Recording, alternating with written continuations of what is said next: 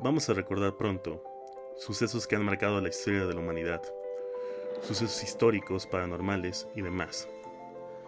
Pronto en En Memoria, aquí en Escalofrío Inc. No se lo pierdan.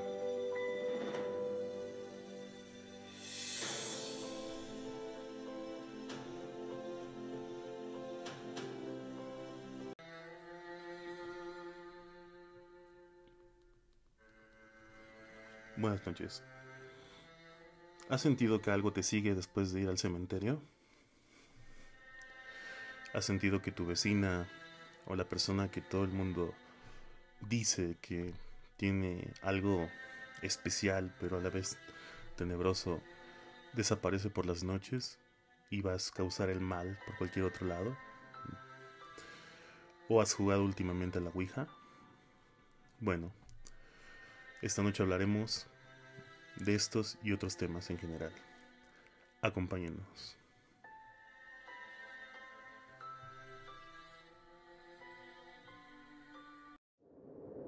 El culto al relato.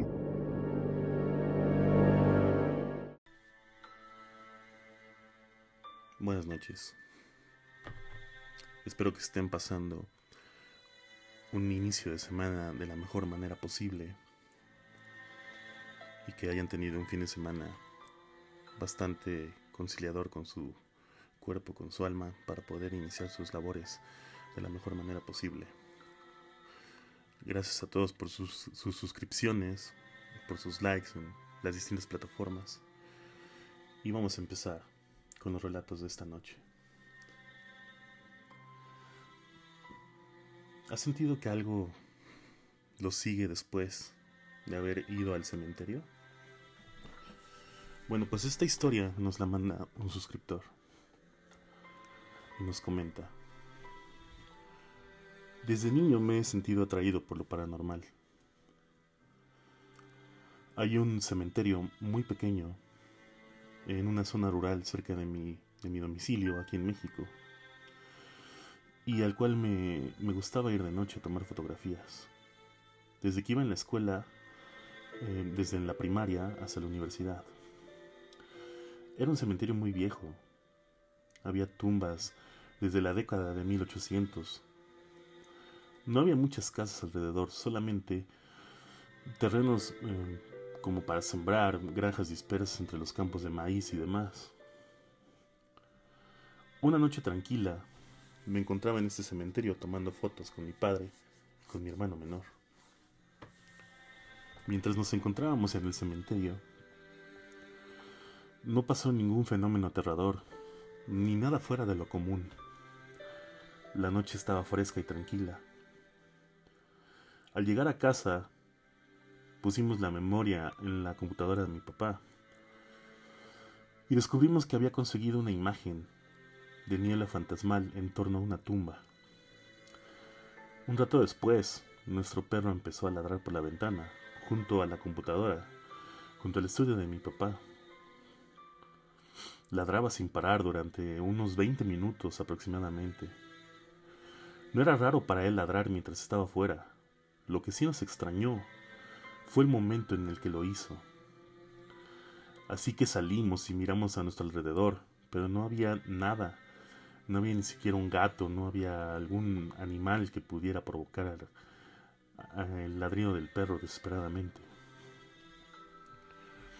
Me fui a, a mi cama a dormir aproximadamente a las 3 de la mañana, en punto. Me desperté y me quedé mirando mi reloj. Me gusta dormir a obscuras, así que mi cuarto estaba completamente en penumbra y en la, en la quietud de la noche. Percibí, percibí este débil sonido deslizante. Era muy suave, como la madera blanda en la alfombra. Mis ojos estaban abiertos, pero mi mente seguía adormecida, así que realmente no procesé el sonido y regresé a dormir. Por la mañana me levanté para ir al colegio y miré hacia mi escritorio. En la esquina de mi habitación, la mesa, la silla, perdón, eh, de madera había sido sacada del escritorio y girada para mirar hacia mi cama, en un ángulo perfecto. El escritorio estaba justo al lado de la puerta de mi habitación y si la silla no estaba empujada no se podía salir. Así que siempre la guardo cuando, no la estoy utilizando. Acordarme de esto todavía me da escalofríos cada vez que lo pienso.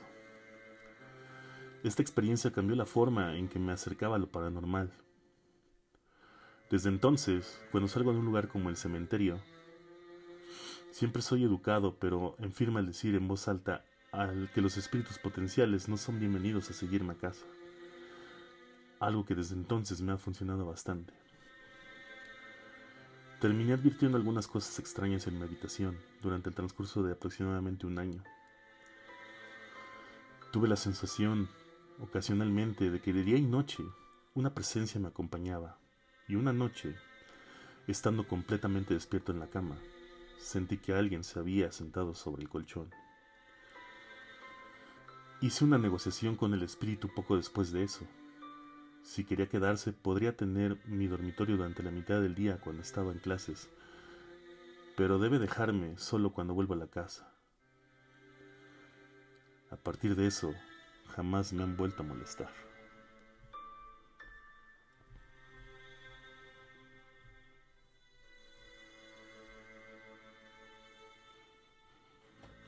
Para todos aquellos que tienen la duda, que han estado preguntándose si las brujas realmente existen. Les voy a contar un relato que puede cambiar su opinión o los puede dejar certeros de que sí es verdad la existencia de las brujas. Al conocerse en una convención anual para amantes del terror, Mario y Sofía Dos jóvenes de más de 20 años cultivaron una linda amistad. Les gustaba hacer un grupo para hablar de sus nuevas películas de terror que estaban en estreno, o simplemente contarse historias de horror acerca de vampiros, fantasmas o demonios, pero si hay un tema que les llamaba mucho la atención eran las brujas. Ya que al vivir en un área llena de bosques, las personas tendían a crear leyendas sobre brujas que hacían desaparecer a las personas. Sofía, ¿qué piensas sobre las brujas? ¿Crees que sea de verdad así como nos las cuentan? ¿Crees que si existen las podemos ver? ¿O son más como las películas de terror modernas, que solo las puedes sentir, pero no puedes verlas? La verdad es algo que me encantaría saber.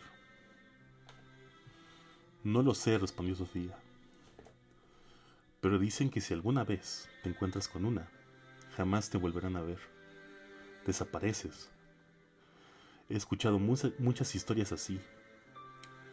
Vamos, acompáñame a una reunión y conversamos en el camino.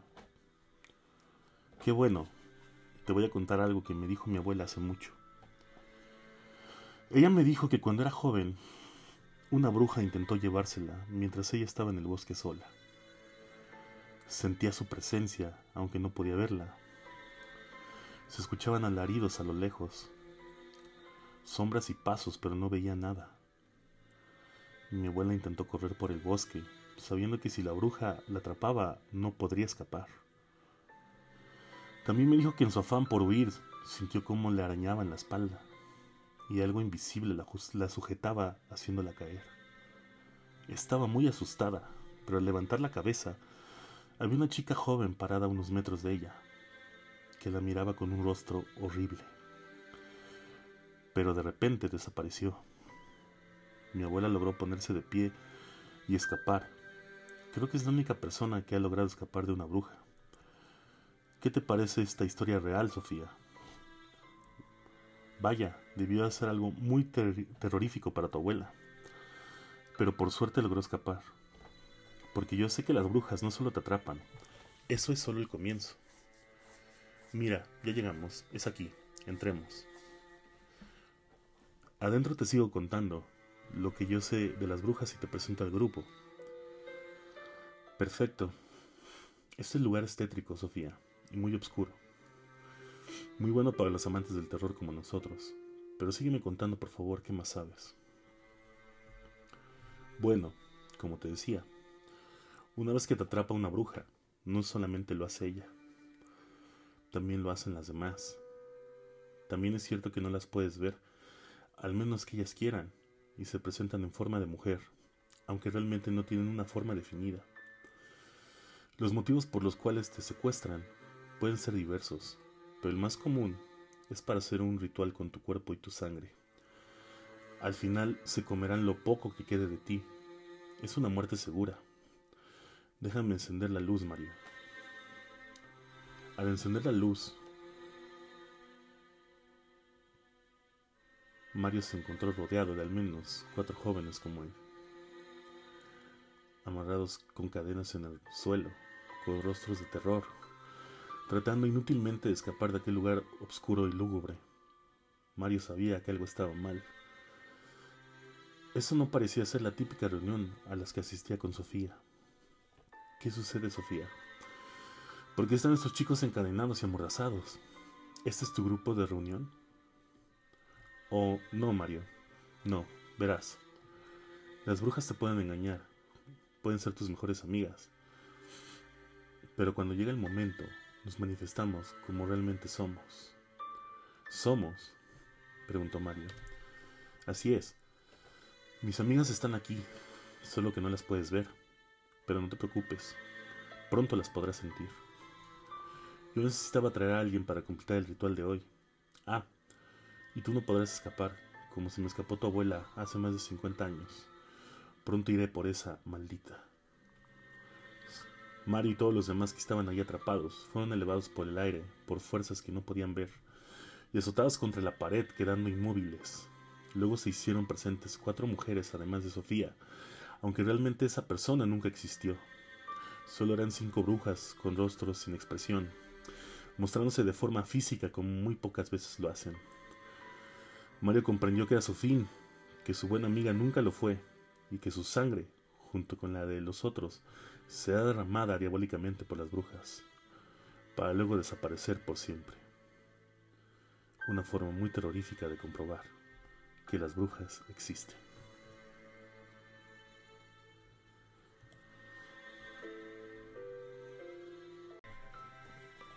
Siguiendo con el tema de las brujas, María vivía en una comunidad muy pobre, en una remota provincia, debido a que casi nada se cosechaba ahí, por la gracia de Dios. El pedazo de tierra donde tenía su casa daba grandes y gustosos pimientos, los cuales su madre vendía para poder sobrevivir. María tenía ya 12 años y su sueño era poder ir a la escuela, como su vecino, Julián, cuyo padre decía las malas lenguas, había ido al extranjero a buscar fortuna y la había conseguido. Cuando sea mayor y termine la universidad, tal vez me convierta en alcalde de esta provincia. Haré pavimentar las calles, igual que en la capital. ¿Ha sido la capital? le preguntó Julián a María, con sus ojos de café soñadores. No, contestó María, e hizo un como gesto, haciéndole entender que era obvio que nunca había ido a esa población. Pues te llevaré algún día, cuando se, se reconstruya el tranvía, le comentó Julián. Aquel tranvía, que se podía ver si se asomaban por las afueras de las casas, había quedado hecho ruinas hacía más de una década. Luego de un fatal accidente en el que muchos hombres, mujeres y niños perdieron la vida. El tranvía no era solo un medio de transporte, sino que era lo que facilitaba el comercio de los hombres y brindaba esperanza a los que se atrevían a dejar la comunidad para buscar nuevos horizontes en la capital. Pero luego del terrible accidente en el que el tren se, descarriló y fue a parar a un precipicio, el gobierno y el mundo entero se había olvidado de que existe esta comunidad en donde habitan Julián y María. Tengo una sorpresa para ti, María, le dijo su madre una mañana con una sonrisa de dientes disparejos pero que aún así era capaz de iluminar la pequeña habitación que compartía con su hija. ¿Hoy habrá pan para desayunar? le preguntó con una alegría fingida. No, María, mucho mejor que eso, le comentó su madre, y volvió a sonreír. ¿Alguien te compró todos los pimientos, madre? No, María. Mejor deja de preguntar y ve lo que hay en esta bolsa. Encogiéndose de hombros, María fue hacia las bolsas y fue indescriptible todas las expresiones que hizo su rostro al ver lo que se encontraba en ellas. Había una mochila morada, dos cuadernos y un par de lápices. Vendí los suficientes pimientos como para comprarte un futuro, hija. Dos lágrimas que María no vio se escaparon de los ojos de su madre. Pues ya está, su madre le había dado las últimas puntadas del vestido y lleno de parches que usaría María para ir a su primer día de clases. En la puerta de su casa le esperaba Julián con su camiseta escolar planchada y almidonada. El, el, cabello relamido hacia atrás, sus pantalones a la medida, todo bien lustrado, cargaba una mochila. Te va a gustar la escuela, le comenta Ricardo. Tal vez te pongan un tiempo con niños más pequeños mientras aprendes a leer y escribir. Si aprendes rápido te moverán a una aula de avanzados, pero si tardas un poco más, pues te podrán incluso hasta regañar, pero no te preocupes. Todo eso le iba contando Julián mientras caminaban de manos hacia la escuela, la única escuela que tenía la población. María, ya que usted es la mayor del grupo, ¿podría decirme cuáles son las vocales? Su maestra, la señorita Diez, era una joven delgada de cabello castaño y ojos diminutos, pero compasivos. María sabía las vocales o creyó saberlas, pero al preguntárselo de pronto y ver todos esos ojitos inquisitivos de niños más pequeños sobre ella, le pusieron nerviosa y no le salían las palabras. Los niños le empezaron a gritar, al unísono para avergonzarla las vocales desesperarla y llenarla de lágrimas. Salió corriendo de la escuela, pese a, que, pese a aún que la señorita Diez trató de, de detenerla. No quería llegar a casa tan temprano. Su madre se decepcionaría si supiera lo que había pasado. Profundamente triste, comenzó a vagar por el camino y llegó hacia las viejas vías del tren, donde ningún niño osaba jugar. Había una leyenda urbana que decía que el tren que una vez hubo ahí reaparecía destartalado y veloz y arrollaba a los transeúntes.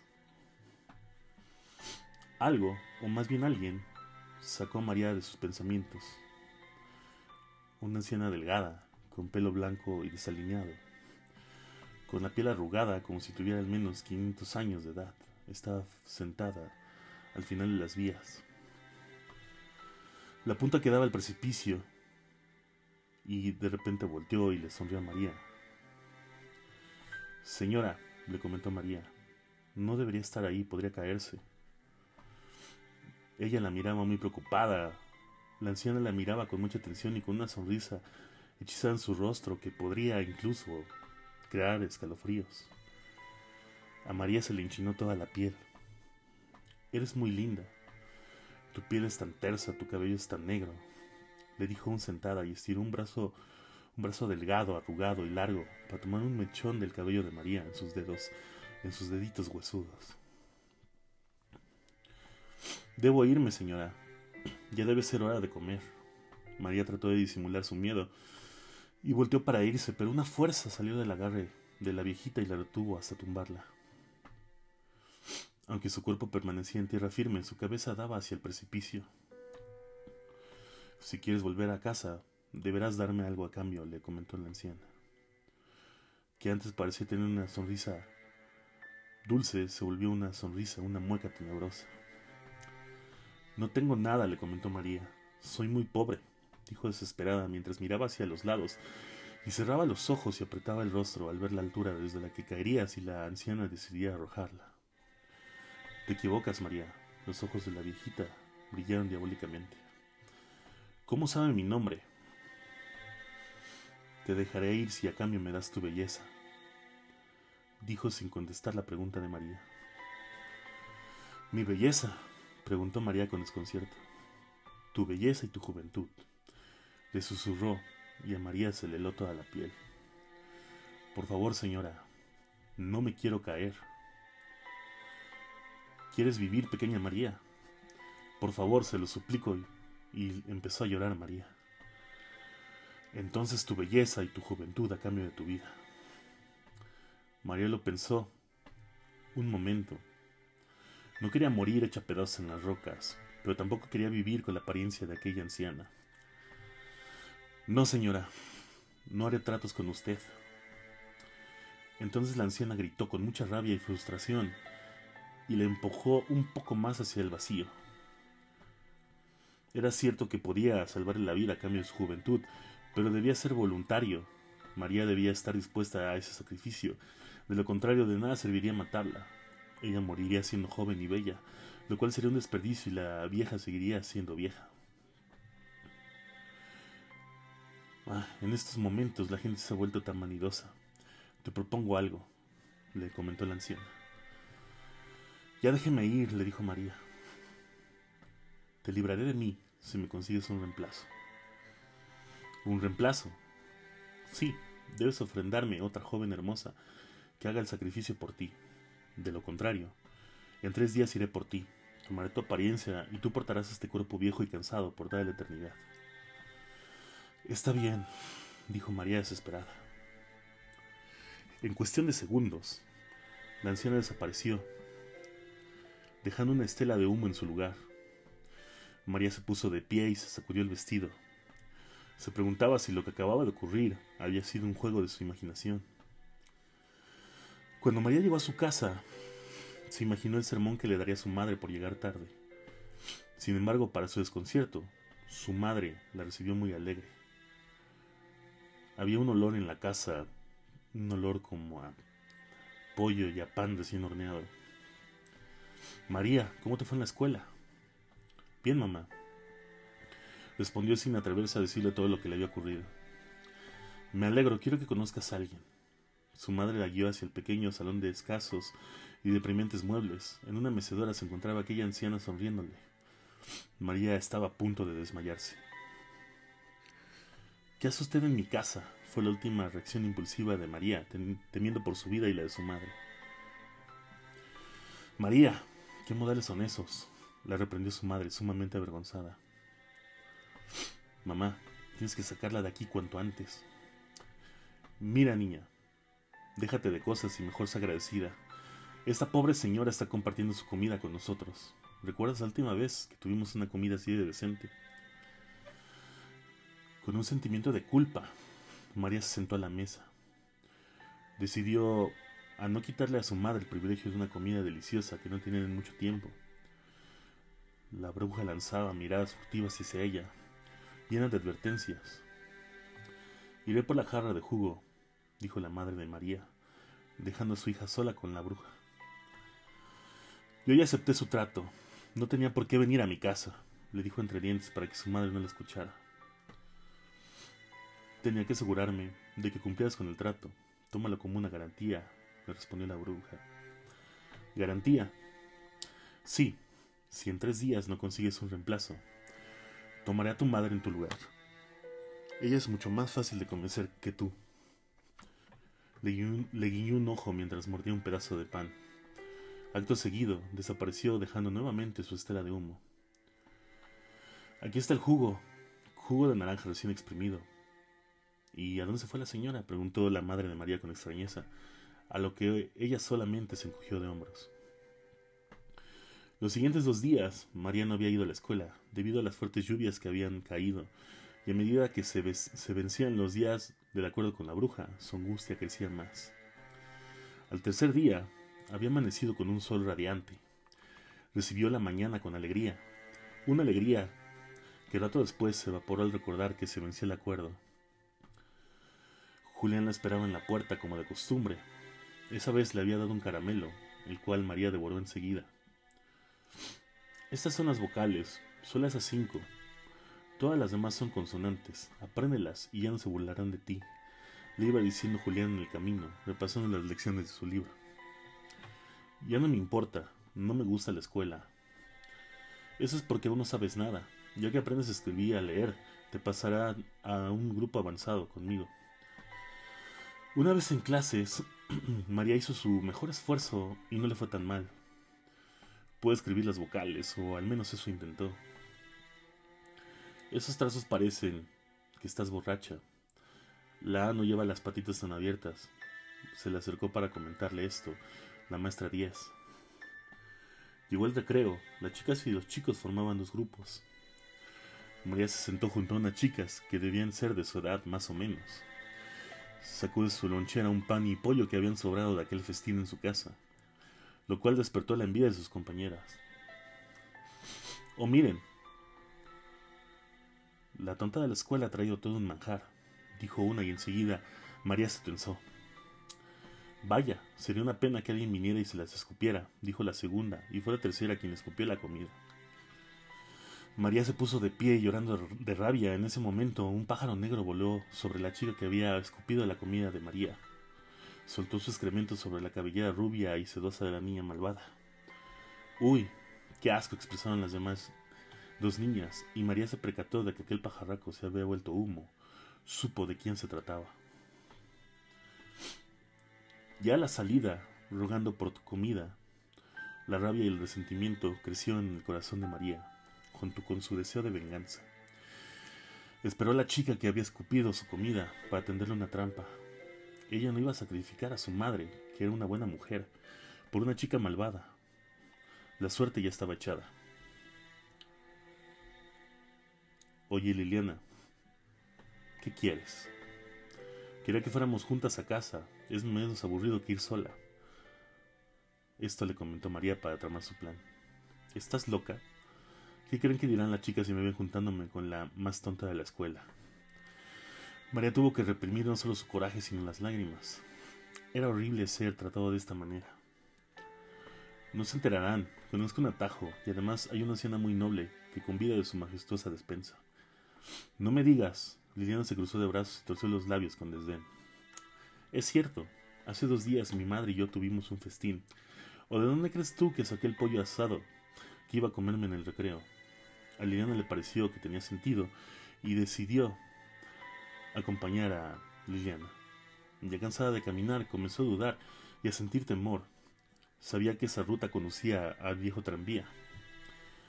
Tú eres una mentirosa, le dijo Liliana. Por aquí no se llega a casa ni hay ninguna anciana bondadosa que Hola Liliana, le saludó la bruja haciendo su aparición y que la chica... y al hacer esto la chica se paralizó en el acto. ¿Cómo sabe mi nombre? preguntó retrocediendo hasta quedar al borde del precipicio. La bruja la sujetó antes de caer. María observaba todo en una distancia prudente, se sentía aterrada igualmente, miró hacia los ojos de Liliana que reflejaban aquella desesperación que ella misma había experimentado hace algunos días. Por alguna razón, su venganza no le hacía sentir feliz, sino más miedo, miedo de sí misma y de lo que podría llegar a ser capaz. Eres muy linda, Liliana. Tu rostro es tan terso, tu cabello es tan rubio como el sol. Esas palabras le produjeron a María el mismo escalofrío de aquella vez. Déjeme ir, por favor. Mi papá se enfada mucho cuando llego tarde. Lo siento, querida, pero un trato es un trato, ¿verdad, María? le preguntó la bruja con intención. ¿De qué hablan, María? Por favor, no dejes que me haga daño. Ayúdame. No le diré de esto a nadie. Seré tu amiga, suplicaba Liliana al borde del precipicio. Hace unas horas María estaba sedienta de venganza, o tal vez algo parecido a la justicia, pero ahora que veía a Liliana en esta situación, en ese miedo, ya no le interesaba vengarse, simplemente no quería llevar su muerte o su desgracia en la conciencia. Te perdonaré la vida a cambio de tu belleza y tu juventud, le propuso la bruja a Liliana. Quiero vivir, quiero vivir, por favor, decidió Liliana sin pensar en la que sería su apariencia al haber elegido su vida a toda costa. Fue esto lo que hizo a María sentirse peor, el hecho de que Liliana prefería vivir, volver a estar con su padre, aunque eso supusiera llevar una apariencia horrible. No solo esto comprendió María, sino que además de las apariencias se engañan y dominan a veces los valores y principios de una persona. Tal vez Liliana no era tan mala, sino que seguía las normas dictadas por un grupo de chicas para ser aceptada. Tal vez ella no era consciente del daño que hacía rechazar, maltratar o marginar a un compañero, el dolor y la frustración que esto causaba, pero claramente no merecía vivir así. María tal vez no hacía daño a nadie, pero era vanidosa y a veces egoísta. Entonces descubrió que en el fondo no era tan diferente a Liliana. que ambas habían cometido un error y estaban en su derecho porque eran humanas, merecían una oportunidad. Tú eliges, mocosa, le dijo la bruja, tu vida o tu belleza. Ya le dije que quiero vivir, le gritó de nuevo Liliana. Basta, no tiene por qué hacernos elegir. No es nuestra culpa que usted sea vieja y un poco agraciada. Además, ¿de qué le serviría nuestra belleza si por dentro usted seguirá siendo la misma bruja malvada? le contestó retándola María. Fue un momento de tensión para Liliana que no sabía exactamente qué se proponía. María, ¿acaso no había sido ella la que la había puesto en esa situación? ¿Qué es lo que propones? le preguntó la bruja a María. No le propongo nada. No tenemos la culpa de su desgracia. No puede hacernos pagar por ello. Déjenos ir. Nosotras también seremos viejas algún día, y no iremos por ahí a sacrificar personas porque tienen lo que nosotras no tenemos. Tenemos que aceptar lo que somos. ¿Y qué es lo que eres, María? Soy vanidosa, egoísta y vengativa, pero esto es parte de lo que soy, de mi lado malo, y no me siento bien por ello, pero no es mi culpa, y no es culpa de nadie que yo sea así. María no se dio cuenta del momento en que la vieja bruja se ve transformada en una mujer de belleza sencilla y sonrisa afable. En eso consiste nuestra humildad, María, de cometer errores y aprender de ellos, pero sobre todo reconocerlos y tratar de ser mejor. Se habían quedado desconcertadas las dos niñas, pero sintieron un alivio y una paz que no podían describir. El secreto que ambas compartían sobre aquella anciana misteriosa las haría amigas por siempre.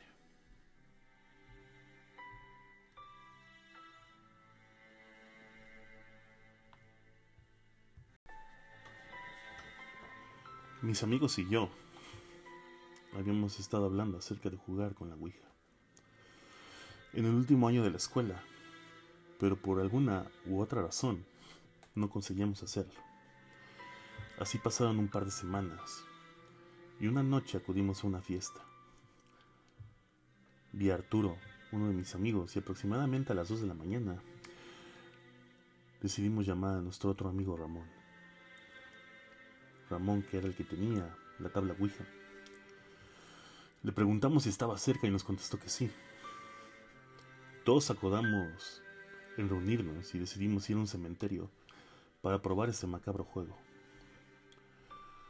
Para no alargar mucho la historia, llegamos al cementerio y encontramos un lugar donde pudimos estacionar el auto y pudimos caminar más entre las tumbas. Cualquier persona hubiera estado muerta de miedo, pero nosotros estábamos drogados y con varias copas encima.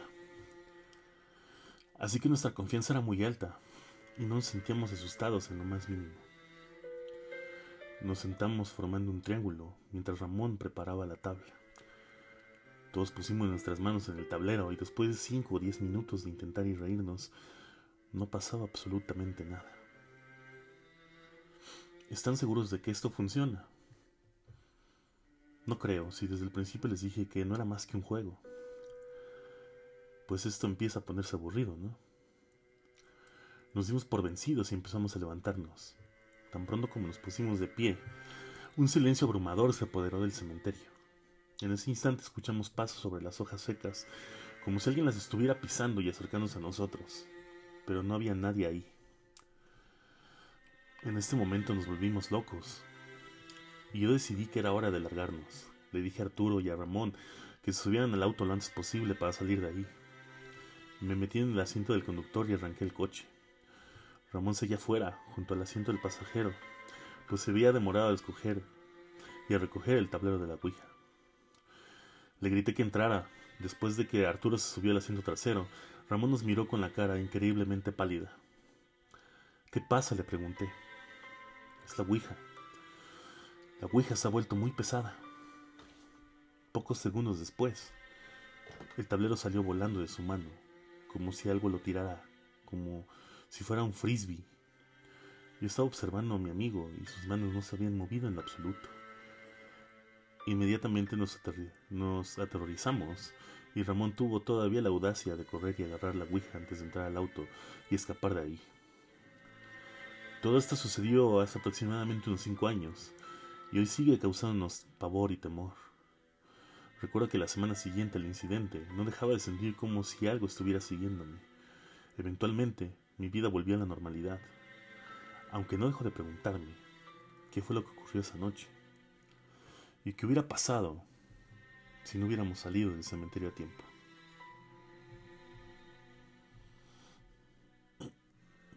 Hace mucho tiempo, ahí en el estado de Puebla, en México, estaban dos amigos muy diferentes. Era uno muy amante del terror y espiritismo. El otro no creía en nada, pero respetaba a su amigo desde la niñez. Un día Fernando y Gerardo estaban de vacaciones por Veracruz y decidieron jugar a la Ouija, aprovechando la ausencia de sus padres. Gerardo era muy escéptico, pero en el fondo su amigo Fernando quería probar ese juego tan prohibido y secreto del que tantas veces escuchó hablar en la escuela, la Ouija. Así que al llegar la esperada noche del sábado, Fernando sacaba ya su tablero para la sesión, mientras su amigo Gerardo apagaba las luces, encendía las velas y cerraba las ventanas de la habitación. Al principio fue algo aburrido, hasta que hasta que Gerardo formuló la pregunta mirando el tablero. Si estás aquí, ¿cómo te llamas? Y entonces el vaso del tablero, moviéndose a una velocidad de vértigo, consiguió llegar a las letras, mientras en el espejo por apenas 15 segundos se alcanzaba para ver el reflejo de una figura siniestra, como de una niña de no más de 10 años. Se llamaba María y murió en aquella casa alquilada por, un incendio. Debido a tan mala impresión, Gerardo comenzó a creer en el más allá, pero no podía más. Por miedo empezó a discutir con Fernando. Quería irse de ahí y no volver, pero su amigo, por experiencia, no lo dejaba. Nunca dejes que una sesión a medias es peligroso. Después sonó un sonido aterrador y una risa de ultratumba seguía de la voz escalofriante de una niña pequeña. Estoy arriba.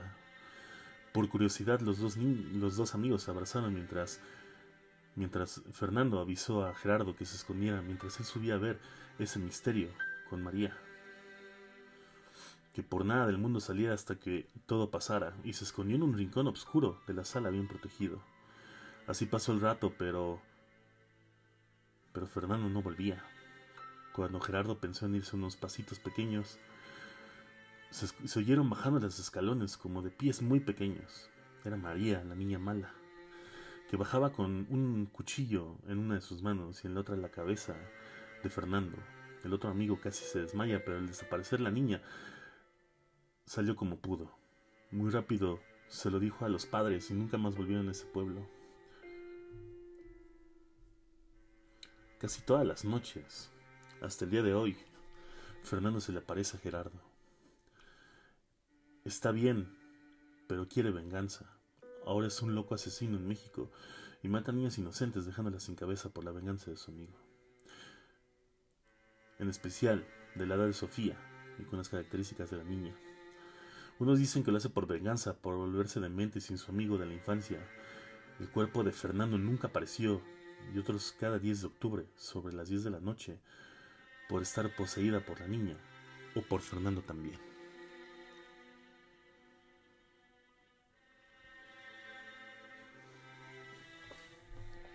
Y bueno, esperemos que estas historias de terror les permitan tener un sueño conciliador, que puedan descansar para tener un, buen día el día martes, un buen martes. No olviden por favor seguirnos en todas las plataformas, en YouTube también. agradecemos sus comentarios y sus likes en Instagram. Y nos vemos en el próximo episodio de El culto al relato.